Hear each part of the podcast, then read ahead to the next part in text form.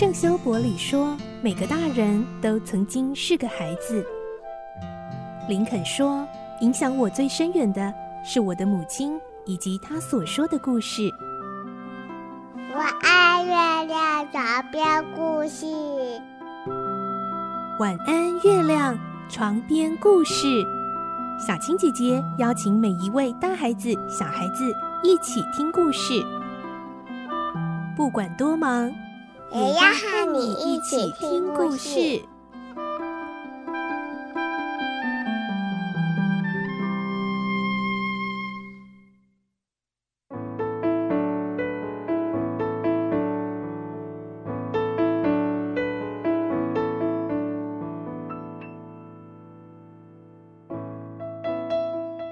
晚安，欢迎你和我们一起听故事。我是小青姐姐，我们继续来听奇岩城的故事。今天是第十一集，我们会听到一集到他们推测丽梦被绑架之后，可能已经遭到杀害，可是尸体并没有被发现。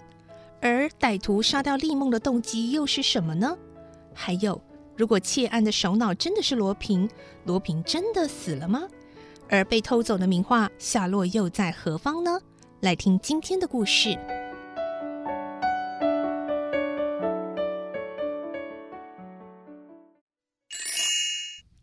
奇岩城》十一集《名画的下落》。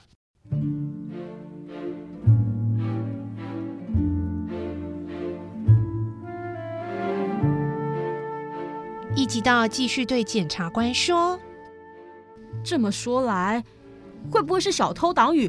为了替首领报仇，才伤害丽梦的。检察官回答：“这也说不定，可能是罗平死了，党羽来替他报仇。由此可见啊，司机留下的纸条，并不只是恐吓。他们抬出丽梦，同时也把罗平的尸体从地下室抬走。不过这一点就不确定了。”检察官想了一下，又说：“说老实话。”我们并没有拿到罗平死亡的证据。那个江洋大盗是否因为少女的一发子弹就一命呜呼了呢？到目前为止啊，罗平的死讯前后不知传出了多少次，结果啊，他总是在不知不觉当中又出现了。这个家伙啊，真的像是有九条命的魔王呢。这一次，他真的会那么简单就死去吗？在没有亲眼看到他的尸体之前啊，谁也不能断定他死了。就算是丽梦小姐，在尸体还没发现之前，也无法确定他的生死。加上了四幅名画的下落，哎，这全是个谜啊！有什么办法能解这些谜呢？如果啊是被福尔摩斯破了案，这岂不丢尽了法国警察的脸呢？那福尔摩斯先生几时会到呢？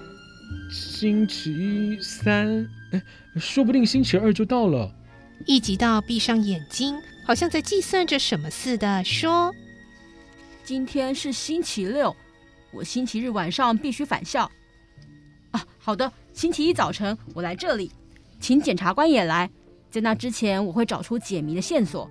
现在我还有点事要查，请借我一辆脚踏车用用吧。”一直到跨上从伯爵家那儿借来的脚踏车，转眼间就见不到踪影了。一直到骑着脚踏车出去寻找被偷走的四幅名画的下落。当天早晨天亮之前，有人看到通往塞纳河的公路上一辆载着货物的大型卡车经过。一直到这么推测着，那一定是载着名画的车。他两脚用力的踩踏。在午夜前后，好不容易才到达渡船头。当晚，他在一个便宜的小旅馆住下。第二天一大早到渡船头查问，才晓得当天早晨并没有马车或汽车渡河过去。难道弄错了吗？他纳闷的想着，又回到旅馆打听。结果有一个侍者告诉他。那天早晨确实有一辆载着货的卡车，只是车子并没有过河啊！好，不过河，那他到河边做什么？哦，他们把货物装上系在渡船头的扇板上。那辆卡车是什么地方的？路坡村巴奇诺先生的。谢谢，不客气。一直到得到消息，又骑车找到巴奇诺问清楚。巴奇诺回答：“哦，那天早晨啊，有位老板把车停在对面的树林里，要我马上去。我去了之后，他要我把四件很大的货物装上卡车，送到扇板上，我就照办了。那你还记得那位老板长什么样子吗？诶，当然记得啊，因为他们雇我做过好几次同样的生意。嗯，我想想看啊。”应该是第六次了吧？什么？六次？从什么时候开始的？就是那天之前的好几天啊，每天都有，只是每天的货物都不同啊，有很大的石块，也有细长型的啊。那个老板把那些东西看成宝物，不准我伸手碰。哎呦，老弟，怎么回事啊？你的脸色怎么那么红啊？呃，没什么，天热，车子又骑得太快吧。虽然是推脱过去，但一吉大十分兴奋。想不到又有秘密让我查到了。他想，那些小偷除了运名画外，还运过其他更大的物件。那物件是什么呢？一定是从伯爵家里偷出来的更大的东西。一吉到越来越兴奋。那天夜里，躺在小旅馆的床上，不顾臭虫的攻击，他一直思考着，整夜都没合上眼睛。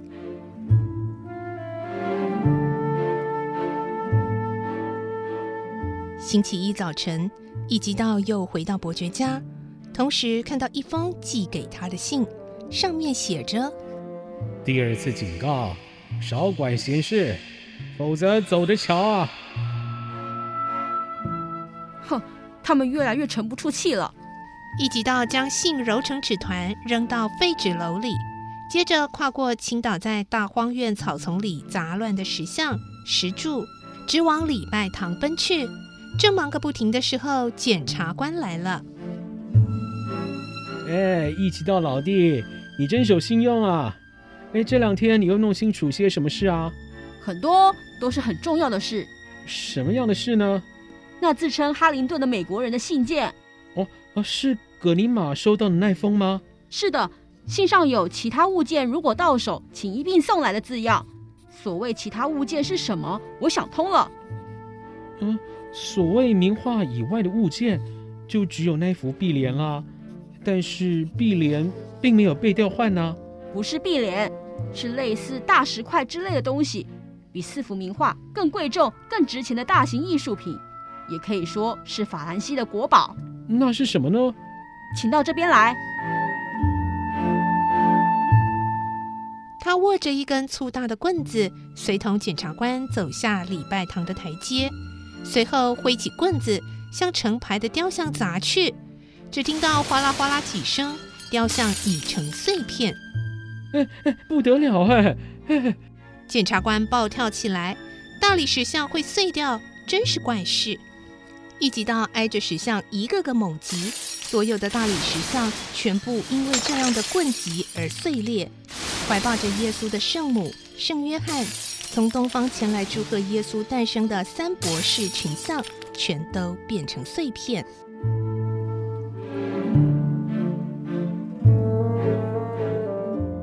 这时，从宅邸走来的伯爵看到这种情形，大惊失色的呆在那里。请看，这些都是冒充大理石像的石膏像，用大理石雕刻的杰作已经被调换了，在石膏像的表面上涂抹铅粉来蒙混人的眼睛。小偷们在几天内就搞出了这样大的花样，一吉大好像打了一场胜仗，边说边踢着石膏像的碎片。很久以来摆在这里的国宝，如今一个不剩的全被换成石膏像。小偷们的手段何等惊人！几千万法郎，不止，几十亿法郎的杰作全被盗了。伯爵气得面无血色。呃，什么时候啊？什么时候的事啊？当然不会是最近了，一定是在一年前您答应模仿鲁本斯名画时候做的。不用说，也是罗平指使党羽做的。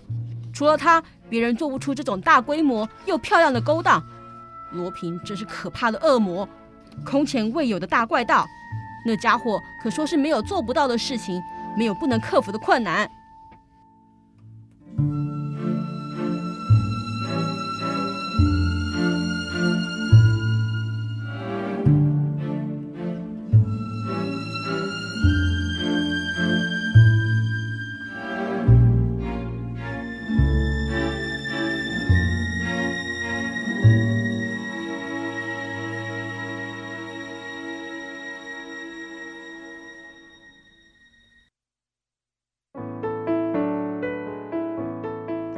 哇！一级道真的好厉害，竟然发现原本被摆在这里的国宝，早就全部都被换成石膏像了。